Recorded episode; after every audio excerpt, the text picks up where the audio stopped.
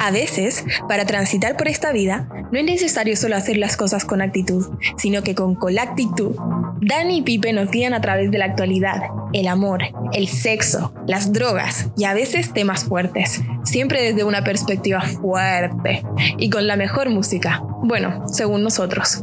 Bienvenidos todos a Colactitud, una caótica corriente de la conciencia, pero una oda a lo que más amamos, ser nosotros mismos.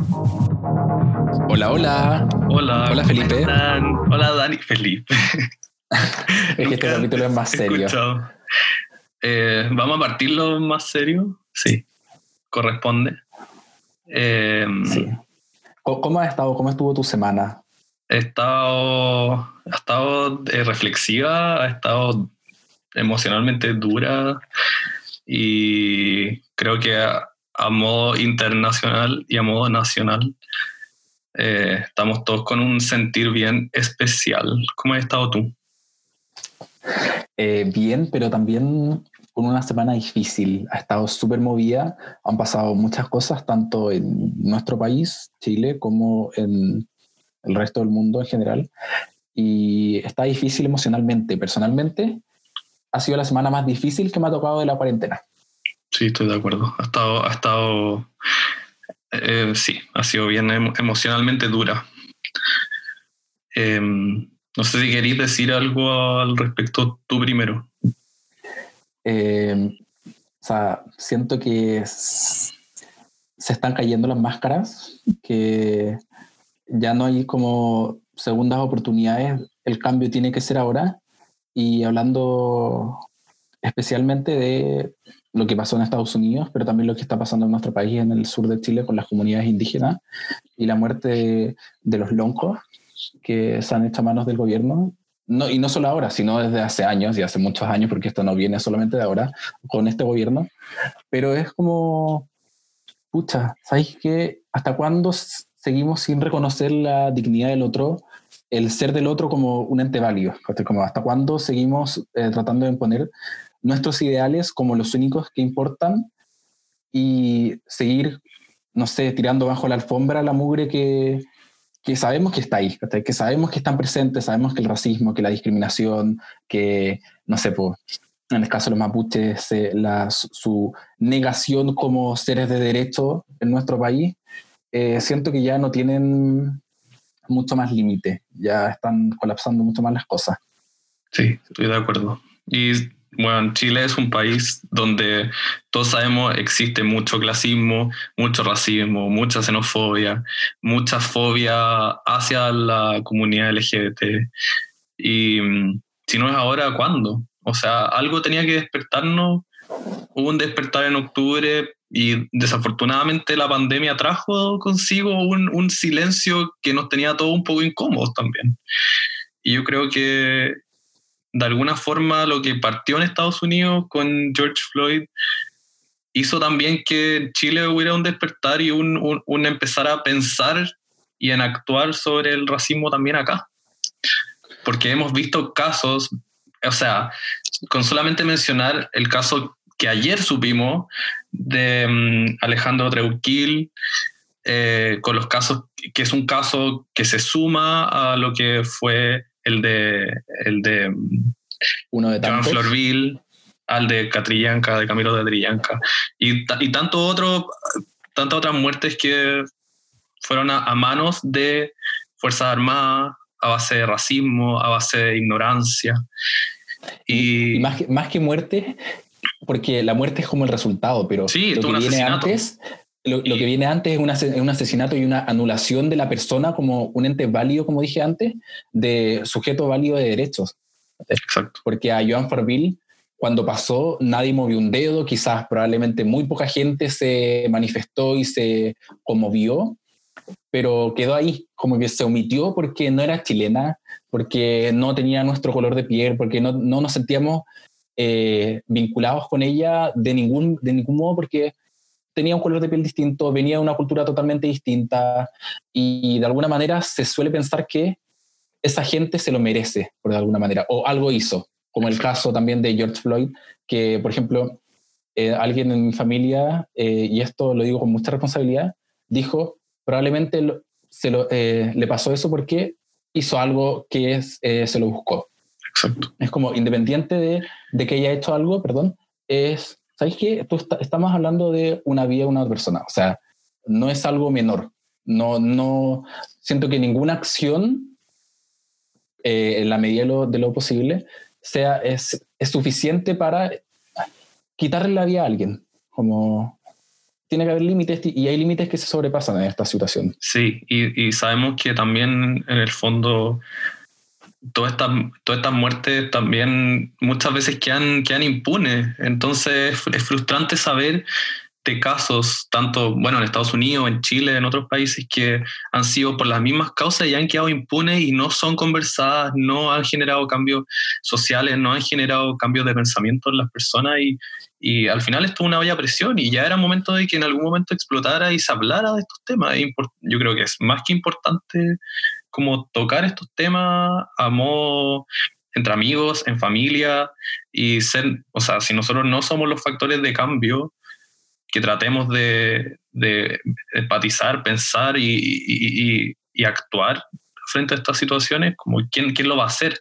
Mm. Entonces, ahora sí, quizá no podemos salir de nuestras casas por todo el tema de la cuarentena, especialmente en Santiago, que estamos con, con toque de queda, estamos con, ¿cómo se dice? Se me olvidó la palabra. restricción de movimiento. Pero en general no podemos salir. Se me olvidó la palabra. Mm, pero cuarentena, cuarentena. Pero, mm, pero eso no implica que nos tengamos que quedar de brazos cruzados o, ver las noticias y decir, ya, sí, esto pasó en Estados Unidos, está lejos, filo. No, es lo mismo, es lo mismo que pasa en Estados Unidos, pasa en todo el mundo y eso también incluye a Chile. Y es importante que, mm, como digo, educarnos, pensar y ser nosotros los que vayamos a dar la pelea ahora desde nuestras casas y a futuro en la calle y hablar, en, si es que usan redes sociales y lo quieren hacer así, hablar, en compartir infografía, información, lectura sobre lo que, sobre todos estos temas raciales y, y a futuro también ser, aplicar eso a nuestras vidas, como hablarlo y, como digo, aplicarlo, por sobre todo, o sea, de nada sirve abrir la boca ahora y de verdad no actuar en la vida real. Hay que ponerlo sobre la mesa, no se puede hacer vista, vista gorda nunca más. O sea, nosotros como miembros de la comunidad LGBT nos hemos visto vulnerados más de alguna vez. O sea, a, ti y a mí nos ha pasado que nos han discriminado por nuestra orientación, porque de repente tenemos algún gesto un poco más afeminado o porque no somos la, eh, no respondemos al, al, al canon típico de cómo debería ser un hombre. Entonces, eh, como que a veces los cambios también, sí, hay cosas, hay cosas, muchas cosas que están mal en general, pero eh, mi llamado y mi, mi, opinión en, general, en particular es que el cambio viene de, de uno primeramente. O sea, si tú, no sé, estás en contacto o tienes a alguien que tú sabes que está haciendo ciertas cosas mal, más que apuntarlo con el dedo, es ahí que edúcalo. Quizás porque, porque esa persona, yo apelo a que es ignorante. Y, y, sobre la ignorancia no se, no se apunta con el dedo, se enseña. Y una vez enseñando, esta persona también, si tú le enseñaste y no es capaz de ver, ahí ya son otros los caminos que se pueden tomar. Pero no, tampoco es la mejor manera partir apuntando todos con el dedo, porque cuando a ti te pones un rifle en la cabeza, tú lo único que también quieres hacer es poner otro rifle en la cabeza. Po. Y no es la idea porque no, no, puede, no, no, funcionamos así. Tenemos que aprender a convivir entre nosotros, somos todos diferentes. en ese sentido, igual hago un poco de mega culpa por, por, esta semana. Yo creo que en general siempre he sido un hombre que he tratado de, de como entender la lucha feminista, de ir en contra de eh, todas las fobias hacia la comunidad LGBT. Eh, contra el racismo, la xenofobia, como que para mí son cosas que no consigo verlas de otra forma, ¿cachai? Para mí no tiene sentido el racismo, no tiene sentido, no, no, tiene sentido la xenofobia, no tiene sentido nada de estas, de estas, de estas cosas que pasan en el mundo y en nuestra sociedad están súper arraigadas además. Eh, no entiendo el fascismo de pasada, eh, pero, mm, pero también hago un poco el mea culpa en el sentido de que sí sentí que en, en, su momento era como que porque este despertar nació solamente porque pasó algo en Estados Unidos y no podía mm. partir de antes. y sí quizás no salía a apuntar dedo, pero sí salía a decir como, puta, no me parece que esta weá sea solamente porque partió en Estados Unidos. Pero de verdad también he tenido toda la semana para reflexionar y pensar al respecto y estoy súper de acuerdo que finalmente es importante educar, finalmente es importante mm, em, enseñar, como decía, como tratar de que estos temas se hablen y ser el factor de cambio uno. Finalmente eso es lo importante, o sea, no podemos esperar solamente em, ser aliados quizá de voz o de decir ya, sí, yo apoyo esto y no ser los que actuamos también. O sea, es una lucha que, tiene que en algún momento llegar a, algo positivo y si eso toma 10 años o 20 o 30 o meses o lo que sea, hay que seguir ahí, hay que seguir ahí luchando contra todas estas cosas que no están mm. bien y tenemos que entender que no porque quizá que muchas veces está como mm, este argumento súper boomer de como en mi época pasaba y no era tema, eso no mm. puede ser, no puede ser punto. Es como mira las, todas las cosas que pasaban y mira cómo estamos hoy en día. Sí. Entonces, normalizar. Nuestro llamado es a, informarse, a educarse, a hablar estos temas. Jamás volver a meterlo debajo de la alfombra, jamás. Y, y, que sea transversal, no solamente es ahora es muy importante porque está latente el tema del racismo, pero tampoco hacer eh, tampoco hacer ojos ciegos ante los otros problemas que también existen, injusticias sociales, xenofobia, insisto, LGBTfobia, etc. El llamado es a mirar un poco más allá de tus propios zapatos, eh, ver qué le puede estar pasando al otro y entender su, situación, de que no todos, tenemos no todos tienen los privilegios que uno tiene, eh, porque todos tenemos ciertos más, más o menos privilegios que otros, en comparación. Pero si nos ponemos a apuntar con el dedo uno al otro, no, no se saca nada. O sea, según, yo, yo pienso que, y acá me, me perdón, perdóname que me ría porque me acuerdo de una conversación que tuvimos recién, de que el amor es un gran factor de cambio, pero eh, así como existe amor, también existe enojo, existe rabia, y no hay luz sin oscuridad. Entonces, uno no puede excusarse en que todo se soluciona con amor. No, ni tampoco que, todo se soluciona con rabia. Exacto. Es un complemento pero estas luchas que nacen desde la rabia no podéis invalidarlas diciendo que como, entonces déjate de pensar negativo y, todo es amor. Estas luchas nacen desde el enojo, son años y años y años de enojo, de injusticia, y en algún momento estuvo una valla presión, tenía que explotar. Y son problemas reales también. Sí, son problemas súper reales y son problemas que muchas veces uno no entiende de dónde vienen, pero es hora de entender de dónde vienen y hora de saber el origen para poder, una vez entendido, como tomar acción y sacarlo de raíz. Y como estábamos hablando antes con el Dani, de repente uno tiene conductas que podríamos decirle como micromachismos, micro racismo, que son como quizá conductas que uno no necesariamente hace conscientes, pero son de por sí eh, antifeministas, eh, son racistas, son xenófobas, y es hora de darnos cuenta que esas cosas pueden cambiar, no podemos seguir normalizando actitudes de esas tampoco. Em, también quería hacer como un, otro llamado en paralelo a esto, que es porque también vimos hace unas semanas que salió gente en La Pintana y en el bosque específicamente a protestar por la falta de ayuda que hubo en el gobierno, con todo el tema de, la comida, de, la falta de, pega, la falta de, comida justamente. Em, y también hacer un llamado a, también ver eso y que es una realidad y ayudar también. De alguna forma, es como dije antes, es difícil salir ahora en Santiago especialmente. a mí me encantaría como estar yo ayudando en una olla común, estar yo armando cajas, pero está difícil. Pero sí ayudar como uno pueda, donar informarse. Hay mucha información en Facebook, en Instagram de ollas comunes. Hay gente que se está moviendo para armar cajas, etcétera. Y esa información, compartirla, esa información, mandarla por WhatsApp eh, y poder donar plata si se puede ayudar como se pueda, donando alimentos, donando, eh, donando comida, donando eh, todo lo que pueda ayudar. Incluso existe, el otro día compartí y también hice una donación a una campaña hacia los extranjeros que están en espera de poder volver a sus países, como poder ayudarlos con ropa, con, eh, con abrigo más que nada, y con, con comida y con, eh, con en el fondo albergarlo en alguna parte. También es importante, tampoco podemos hacer como que eso tampoco está pasando ahora a raíz de todo el tema del COVID, mm. que ha cagado eh, la economía y, y, eso ha, hecho, ha hecho empobrecer a la gente que ya era pobre y ha hecho que la gente de clase media principalmente sea muy afectada. Sí, sabéis que tocando el último punto que mencionaste de, de los inmigrantes y gente que está esperando volver a sus países, mira, ¿cómo será la, la educación que tienen? Voy a hablar específicamente de los bolivianos que estaban esperando afuera de su embajada eh, central costanera, en Providencia. No los ayudó nadie. Y cuando, se, cuando realmente los, los ayudaron hace poco y se fueron, ¿El cartel? Yo vi, vi la foto del cartel que decía, gracias hermanos chilenos. O sea, frente a todo, toda la discriminación que reciben ellos, ellos no te devuelven odio, te devuelven una palabra de agradecimiento.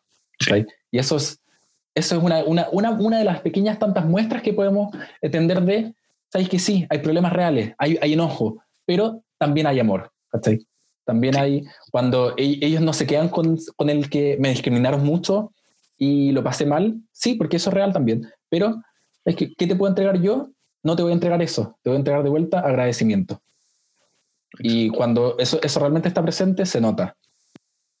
Me pasa que eso es porque el chileno como que le cuesta le cuesta hacer como autocrítica y es muy bueno para apuntar al, al resto Estoy, algún, yo me imagino que más de alguna vez he escuchado el argumento de cómo eh, los, eh, así como los haitianos son cochinos, los peruanos son cochinos, como los bolivianos, eh, lo único que hacen es quitarnos la pega, nos quitan, nos quitan las casas, todos eso, esos argumentos huevonados que la gente como que... De hecho, el otro día subí a mi historia una, un, un estudio que se hizo y la cantidad, el porcentaje de como chilenos que decían que le habían quitado la pega a extranjeros, qué onda, encontraban que los extranjeros eran sucios, todos esos argumentos que estaba hablando ahora, es muy alto, es preocupante. Y el otro día se lo mencionaba a mi mamá y mi mamá me decía, es que yo no creía que había tanto racismo en, en Chile, yo no creía que había tanta discriminación y es como, hacer ojos ciegos, no culpa a mi mamá, no estoy que no quiero decir que mi mamá es una mierda, pero, pero sí es un ejemplo de, de, que de repente el, peor ciego es el que no quiere ver.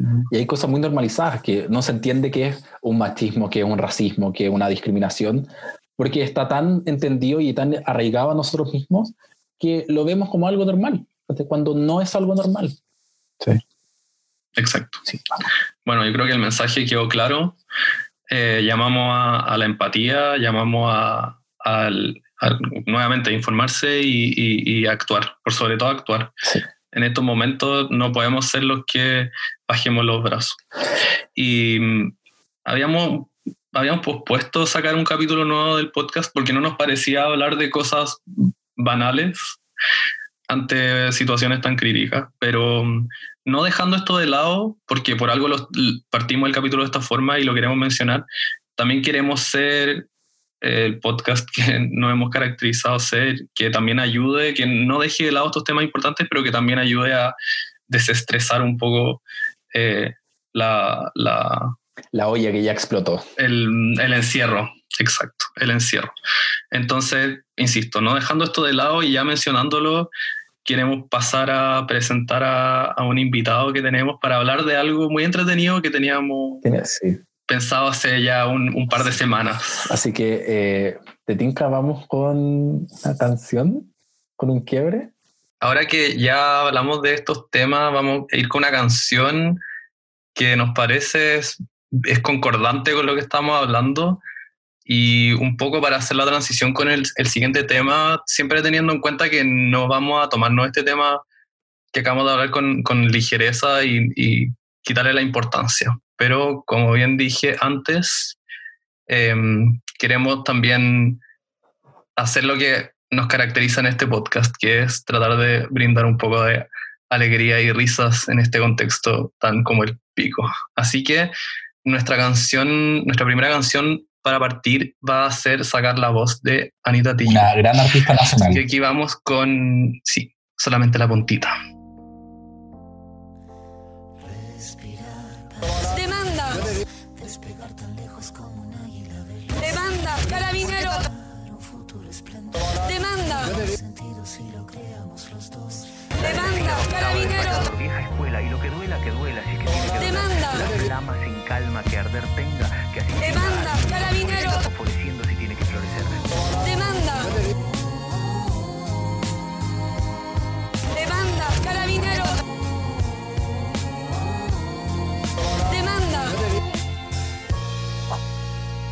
Hola, hola, ya estamos de vuelta. Eh, ahora estamos con el invitado presente. Eh, es una persona que yo conocí, tuve la grandeza de conocer y solo, ha, ha brindado risas y risas. Es un payaso, básicamente. es por lo que es reconocido en el mundo. A nadie le importa que sea eh, trabajador de la salud. A nadie le importa Bueno. que... Siento que te lo diciendo Madre, no puedo creer esta wea. bueno, Siento que yo ¿Me debería puedes hacer la bueno, no, no hago más preámbulos. Niki, bienvenido. ¿Cómo estás? Hola, mira, primero que todo, muchas gracias por invitarme, chiquillo. Estoy muy emocionado porque me hicieron parte de la sección basura de este capítulo. Me hicieron parte como de la primera eh, etapa donde hablaron cosas como importantes.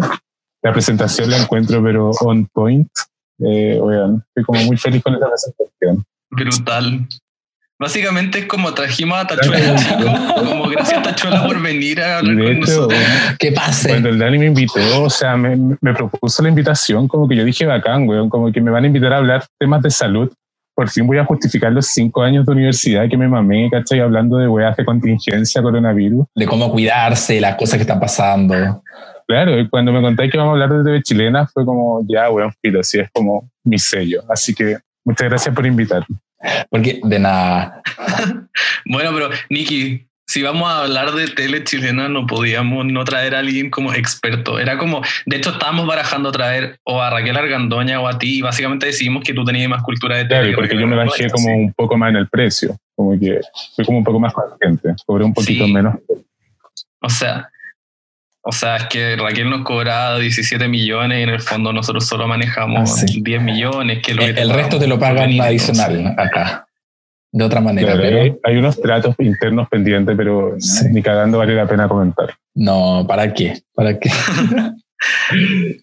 Ya, vamos a, a hablar de, de ciertas, ciertos momentos icónicos de la tele, porque mm, igual con el Dani, yo creo que somos tebitos y, nos, y, y, bueno, el Niki también, obviamente. Y crecimos viendo televisión chilena de calidad, weón. Porque claramente la tele Vale ahora pico. vale. Hoy en día ya no somos tan fanáticos de ver tele, pero en nuestro pasado sí, éramos pegados. No, nos criamos con Mecano, con Rojo, con el blog de la Feña, Mango, Percú, algunos reality donde Nicky mete su mano y tiene harto tema. De hecho, ha tenido fama máxima, cercanía con la fama máxima de algunos personajes ahí. Así que, es. que después nos va a contar con más detalle. Pero oye, eh, ¿y tú te acordáis de, no sé, de Mecano, de, de Rojo, de qué? Como cuáles son tus primeros pensamientos, Pipe? De, mm, de Sí. Mecano de Rojo. Eh, yo veía, ya, yo admití que no vi Jingo. Por partir, quiero aclarar eso. Así que no voy a hablar de Jingo. Ahí pueden meter la cuchara ustedes, yo no tengo idea. Pero vi Rojo y Mecano con mucho fervor. De hecho, tanto así que veía los Yo dos al mismo tiempo. Y eh, me encantaba, como que me tenía que cambiar de canal. Básicamente como que tenía que como estar entre, en comerciales cambiándome. Eh, pero hubo un momento de mi vida donde como que mi mamá me prohibió ver Mecano ¿Por qué? porque encontraba que era como demasiado, onda como, weón, terrible lo que iba a estar en Mecano y que era como demasiado hipersexualizado. Obviamente, las mismas personas que me regalaron a los cinco años así de. Así que como que un criterio claramente muy falso, pero bueno. Y, mm, pero me encantaba Mecano, me encantaba Rojo. Eh, Rojo, weón, por alguna razón y hasta el día de hoy soy un fan. Siempre fui onda Monserrat Bustamante lover, onda hasta el día de hoy. De Mecano, no sé, no sé, me gusta de Mecano. Claramente no era José Miguel Villa. Yo tengo muy claro que siempre fui Carla Jara. Como que ¿Sí? yo peleaba. Pele- Yo peleaba por ser Carla Jara en el grupo de amigos. No sé por qué tenía una fascinación con ella. ¿Por qué? Porque siento que Carla Jara era como atrevida, siento que hacía lo que quería, como que ni cagando. Pero Carla Jara como Carla Jara Moicano, Carla Jara de, de Eh, Mecano. Carla Jara como Avril Lavigne. Jara- Tiene como un periodo de Avril Lavigne, no sé si recuerdan, como que era muy de pantalones cuadrillé, como cinturón Sí. tacha. Tiene como, Y eso fue post school. yo creo que fue pre-school. Pre-school. Es que School fue como el 2003 más o menos. Entonces fue como durante. Carla Jara Moicano fue en Sí, pelotón, ¿o no? eso, eso fue 2007. Pelotón, sí, fue posterior a un. Fue como uno de los primeros mental breakdown que vimos en la, tele- la televisión chilena. Encuentro que un momento icónico. ¿Quién te conoce Britney Spears? ¿Quién te conoce Miley Cyrus? Honestamente, el moicano lo impuso Carla Jara. Así es. Pero ¿saben por qué se produjo el moicano? Sorry que no saltemos tanto, pero así somos, medio dispersos. ¿Por qué se produjo el moicano de Carla Jara? ¿Qué lo motivó? No. fue como, fue como un quiebre marital. Se enteró como de algo que estaba sucediendo afuera, tengo entendido, ¿no? Tuvo Sí, como un y- tema con su, y que con su también que pareja. estuvo ence- encerrada mucho rato. Entonces, Claro. hoy en día igual las circunstancias se asemejan a lo que estamos viviendo nosotros y me dan ganas de raparme. Como que siento que esta weá es mucho. No, entiendo su, entiendo sus sentimientos. De hecho, se ha dado mucho. Sí, o sea, yo no me raparía en verdad, pero, pero, pero encuentro que Carla Jara en su weón, icónica, de verdad, weón, que haya elegido ser Carla Jara icónico. Yo creo que me gustaba mucho, lo mencioné en su momento, como que era, eh, eh, me gustaba como eh, H. Bahía y no tengo tan claro si esos weones estaban asociados como a Rojo o a Mecano, porque a Mecano era como Puerto Seguro, Claro. Por seguro era Mecano y H. era de rojo. Sí, ¿cierto? Sí. Yo era fan de H. Bahía, entonces yo me sé su historia, pero Ustedes cállense, que la autoridad. no, yo, lo- yo los fui a ver en vivo cuando tenía como seis años, una cosa así, cuando recién llegaron a Chile. Qué fuerte. Y le pedí a mi mamá que me llevara, fue cerca de mi casa y quedó la zorra. Yo como no vi ni una weá, pero vi como unas luces y lo pasé estupendo y estaba como, no puedo creer que estoy viendo a. Bahía en vivo. Sí. Pero eh, H. Bahía llegó a Mecano y después se lo llevó Rojo.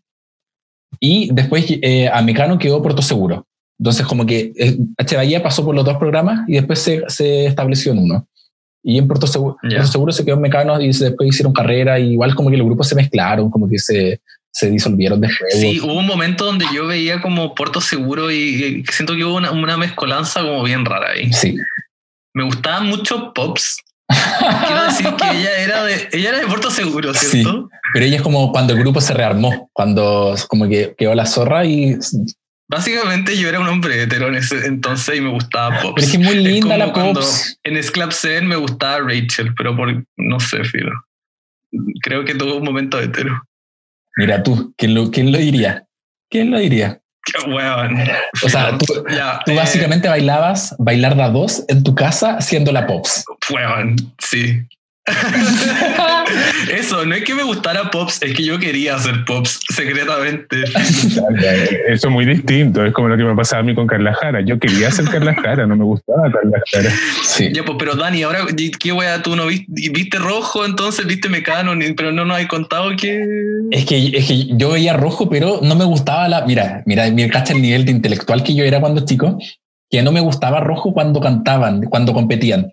Me gustaba cuando era como que habían los, los cagüines, como, a ver, a ver, Catherine, yo no me estoy hablando, no estoy burlando como habla inglés. Este madre icónico. Yo también podría, no, a mí me gustaban esas partes. Entonces, cada vez que se ponían a cantar en rojo, yo cambiaba de canal a mecano y como yo quería bailar, yo quería como ver como pectorales, yo quería ver como bikinis, quería ver cuerpo a los ocho años. Como que eso era lo que yo quería ver en la televisión. tuviste una infancia hipersexualizada, amigo, ni cagando. No, cero, cero, normal, súper normal. Mírame ahora. Ahora entiendo todo, weón. Todo me hace mucho sentido ahora. Sí, sí, por algo pasan las Bueno, pero cosas. acabo que salieron frases muy, weón, muy buenas de onda de rojo, weón. ¿Cómo? Weón, Daniela Castillo. Tú sabes que no es así, Jaime. Tú sabes que no es es como, así. weón. Tú sabes que no es así. Y se va, dramática. No. Y weón, y todo el maltrato infantil de Papito me de la guatita, como Cristel, onda sobreexplotada, Weón. también fue como tema en su momento. O sea, es que la Cristel tenía, un- cuando partió en el programa, yo creo que partió gateando, ¿o no? Porque Tenía como cuatro años, era era como, chica. sí, era enana y la ponían como El, de hecho, el otro día vi un video de la Crystal en rojo en que la ponían a cantar como ¿Cómo quieres que me quieras si te quiero? Como ya, esa canción. y eh, ponían atrás como a la Maura, a otro weón y a otra weona, y como a mover las manos para arriba, así como a hacerle un, un baile como un coreo backup. Y la pendeja como cantando ahí adelante, y weón, como que la, la Maura mostrando como casi en bikini, mostrando toda súper sexualizada y como una cara chica al lado, como, y la canción era muy nada, como que el baile era solamente para hacerle un fondo que no estuviera sola cantando adelante. Qué risa la, la weón, esa como hipersexualización de la tele y como que era súper normalizado Eh. todo. O sea, no es como que ahora la tele esté exenta de hipersexualización. Sí, Kike Morande, te estoy mirando a ti. Podríamos hablar, weón, Nikki, podríamos hablar del Kike Morande. Weón. Bueno, ayer con el, con el Pipe hablamos y tocamos el tema Monandé con compañía. Como que, bueno, nombramos X personaje y como que nos dio mucha plancha saber efectivamente de qué personaje estábamos hablando. Onda, como que los dos estamos conscientes de quién es la polillita, ¿cachai? De quién es Bebeto Chupeta y nos dio mucha vergüenza con Yo no sé quién es Bebeto Chupeta, perdóname. No sé quién es. No que polillita. la raza superior, punto. Onda, si no sabéis quién es, como mejor. No, pero sí, Sí, sé quién es la polillita, sé quién es Tony Svelte y todo esto otro, otro weón. Ah, weón. Tengo mucho que decir de Tony Isabel, pero ni cagando para este capítulo, fíjate. No, no le vamos a dar tribuna. No se va a colgar de nuestra fama. No se va a colgar de nuestra fama. No, no. No, ni cagando. Lo que, bueno, otra, ¿qué otra? Algo hablamos de María José Quintanilla antes de partir grabando, que queríamos... Que también entraba bajo el contexto de explotación infantil. Es que no, pero María José Quintanilla como mandando saludos como a su colegio, se le había olvidado la letra. Tu madre, weón, weón. Es que es un momento icónico. Como que María José Quintanilla en un momento estaba como pasando por su peor momento emocional en rojo porque era como, weón, de las más chicas, porque María, María José Quintanilla es antes de Cristo. Sí. Obvio. Como que, pionera. como que, francamente ella como que era la Me menor en un tiempo en antes de Cristo y tuve todo este rato pensando como, ¿de qué estamos hablando? Y ya caché que Antes básicamente. Cristel es... Cristo. sí. Sí, es lo mismo. marcó un hito en rojo. Ya, el tema es que, weón, lo estaba pasando para hoyo y como que ya no estaba rindiendo las competencias. Y en una presentación como que estaba cantando una canción del musical de Mary Poppins, me acuerdo. Sea, como. Ya. Weón, esa mierda que ni cagando voy a seguir cantando. Y Como que se le olvida la letra y empieza así como, eh, ya, un saludo para el colegio número 60 de Maipú, los quiero mucho. Y es como, concha tu madre. Francamente, yo defendiendo mi tesis, como, weón, yo. Evadiéndola. Weón, es icónico este momento, evadiendo. Weón, Weón. Son, son esos momentos por los que la tele de antes era muy buena, weón. Yo creo que no existe, no existe esa calidad de televisión ahora, weón. Eso ¿Alguno y- de ustedes vio Jingo? Yo, yo Como vi yo que quedé exento de ver Jingo. No, yo vi Jingo. Yo no era fanático, pero siento que vi como los inicios de Jingo. Como cuando empezó la competencia, como en grupos de pelo lice, Pokémones. Como, como esa etapa la recuerdo muy Ah, bien. grababa. Como esa segregación que Pero hicieron. es que, pero es que tú fuiste sí. Pokémon. Entonces tú, por eso te quedó grabado, yo creo, ¿no? Tú te Me encanta que como que haya tenido que ¿por qué estamos mencionarlo. hablando de esto? Weón, como que partiste destruyéndome con la presentación. Weón, este capítulo como que está perdiendo el foco. No, no le, no le Sí, intención. quizá. Quizá, pero bueno, no me El arrepiento. Dani dijo que como, onda, voy a invitar al Nicky como, onda, aprovecha de hacerle, no sé, como promoción a Luxor, a- a todas esas cosas. Eh, claro, El canje. el canje.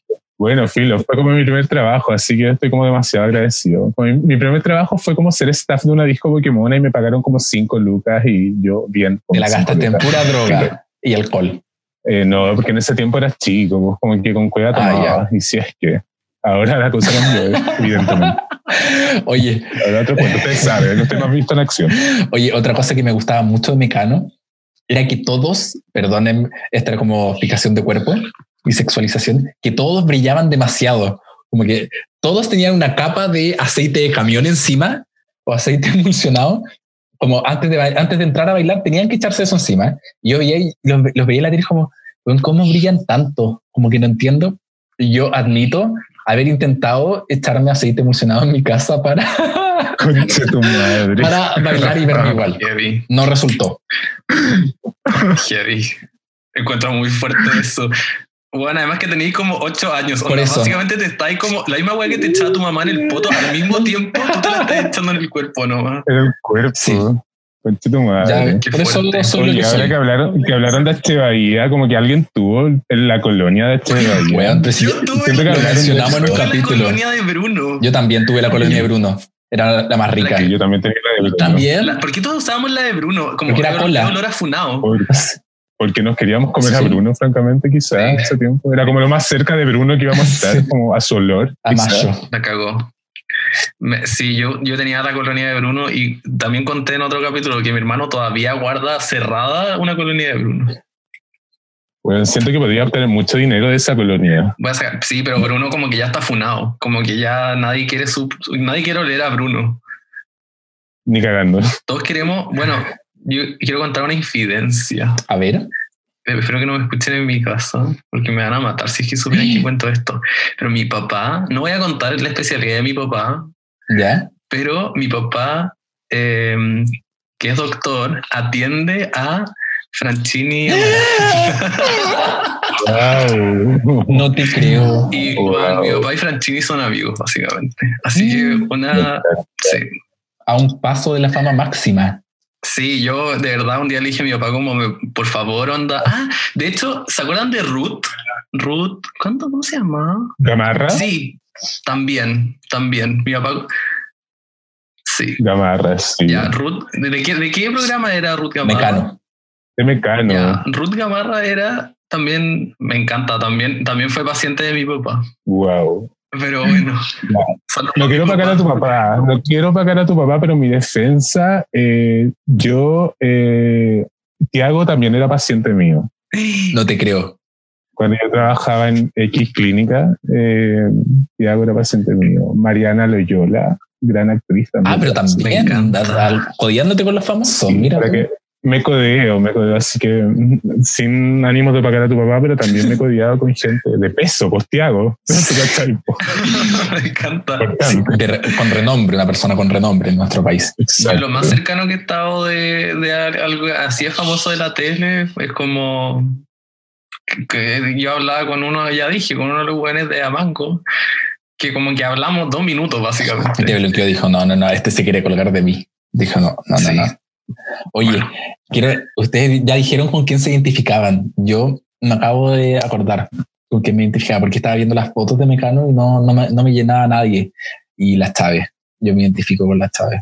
Me Concha tu encanta. la Amo a la Bueno, Chávez. No hace que- tatuaje. Exactamente. Su tatuaje. Encuentro que en Mecano hay dos tatuajes icónicos: el tatuaje de la Chávez y el De Mickey la, Mouse. de la Amanda, weón, era maravilloso. Concha tu madre. Weón, weón. Concha tu El otro madre. día siento que esto es un, esto es un anuncio público, como que se llama un servicio de utilidad pública, como que todos sigan esa página de Mecano que está en Instagram porque es muy buena, weón. Mecano.cl. Suben como. Fotos y, y videos de Mecano y el otro día subieron como un musical de onda. Nadie se atrevió a tanto, onda de Audacity. Subieron como, hicieron un musical de Pink Floyd. Como Sí. de, de Mecano. Weón. Siento que, por favor, onda mecano.cl en Instagram y onda vean el video del musical de Mecano de Pink Floyd. Es una weá, pero onda, ni Roger Waters onda podría haber aspirado a tanto. Así de simple. Weón.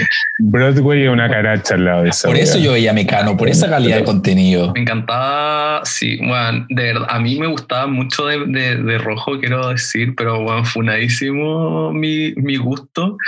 Me gustaba mucho Pablo Vargas de los bailarines.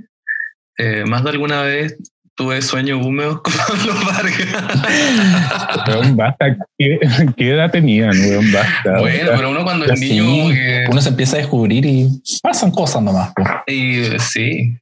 O sea, a ver, ¿quién, ¿quién eres tú para juzgarnos? No, está bien. Delante por interno dije que igual como que me calentaba con Cristiano Caranza. Me encantaba que fuera como tan fuertón. Así que Me Bueno, gustaba Rodrigo Díaz también. A mí igual me gustaba Rodrigo Díaz. Siento que ellos dos eran como, sí, me gustaban mucho. Y las mujeres como que me, me pasaba que me gustaban más los hombres bailarines y las mujeres cantantes. Me gustaban mucho... eh, Mujer, talento ahí. Bustamante. Eh, Era full team María Jimena Pereira y me gustaba también en la época, me gustaba la época de Caterina Orellana en rojo, me gustaba mucho. Después, cuando Catherine Orellana, creo que anduvo mostrando el hacha después en la tele, pero me gusta la época de rojo de Catherine. Sí, después creció y se metió en las drogas y bueno. Recuperó. Orellana, como que, cuando, sí. ¿En qué momento se metió a las drogas, weón? Estamos hablando, eso, eso no pasó, según yo, sí. No sé, no quiero, no quiero indagar No, en tuvo eso. como problemas con el alcohol, creo. No ¿Podemos sé. si- cortar esta parte del podcast donde? Voy a dejar anotado como Nos va, nos va a funar de vuelta de demanda. Es drogadicta. Lo voy- Pero ni No, pero está chistoso, lo mismo. Sí, lo mismo. Oye, de las mujeres a mí de rojo me gustaba mucho la Daniela A Castillo. me gusta Daniela Castillo. talento. Era talentosa. Sí, talentosa, me encanta. A mí me pasaba algo con ella que me gustaba físicamente y, e internamente, como que quería ser ella, pero quería estar con ella. Quería como desdoblarme al mismo tiempo. No sé, Wow. era muy extraño. Como que la admiraba tanto Es que que es muy linda. Es que como que no empatizaban con los cantantes hombres, como que a mí, onda, francamente Mario Guerrero y Leandro No, Martínez no. me valían hoyo. un latero, unos lateros. No me interesa. Latero. A mí me gustaba mucho Janina Ramos, no sé si la Y que cantaba como lírico. La que cantaba lírico, concha de tu madre. Sí. Cuando cantó lírico una canción de Juan Gabriel, concha de tu madre. y Ella era una revelación, fue una adelantada a sus tiempos. Con- en una de las finales como que cantó la canción del quinto elemento y fue como Eso Bueno. era como full época de Evanescence también. sí Así que ella era como, era como muy ad hoc a como todo lo que estaba pasando musicalmente en el mundo. Me una incomprendida igual que Rum Fan Cheng que era como una bailarina como asiática no sé Me si encanta que tengas tan buena memoria para todos los nombres de los personajes de Rojo.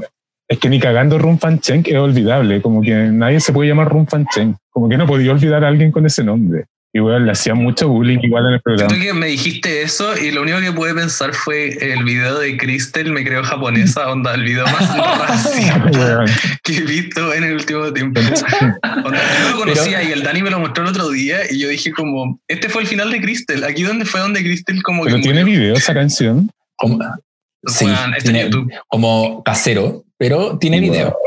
está su Y mamá bueno, es, es una joya. Es una puta joya ese Mm. video.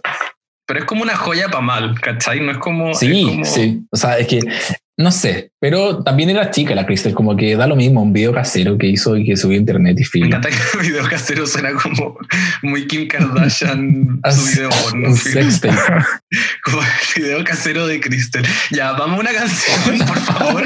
Esto se desvirtuó demasiado. Ya, eh, la Ya. primera canción se la vamos a conceder al Nicky, así que preséntanos tu canción. Por ser nuestro invitado. Ya, para seguir la línea de rojo, la primera canción eh, es como uno de los grandes dúos de la historia musical mundial, a mi juicio, que sería Yamna Lobos y Maura Rivera con la icónica canción La Cocotera. Me encanta. Ellas también me gustaban en su momento. Sí, Yo era bien tibio, me gustaba toda la gente de rojo. Y la de Mecano no, tan, no toda, pero de rojo me gustaban caleta. A mí, yo lo único que pienso cuando escucho a las cocoteras es como talented, brilliant, Exacto. amazing, showstopping, never the same, completely Oye, down yo antes de cerrar este segmento quería tocar, antes, perdón, talento. que me acabo de escurrir en una wea. Hablamos de Jingo y como que nunca hablamos del diario de Eva. Como que dónde vamos a encasillar en este programa el diario de Eva. Es un gran pro- era un gran programa, weón. madre. Es que más adelante, porque no era de baile. ¿Alguno de ustedes fue al diario de Eva como público alguna vez? No. No, no fui al no, diario de Eva. Me nunca. hubiera gustado ir, sí, probablemente. Vamos a la pausa y vamos a la canción.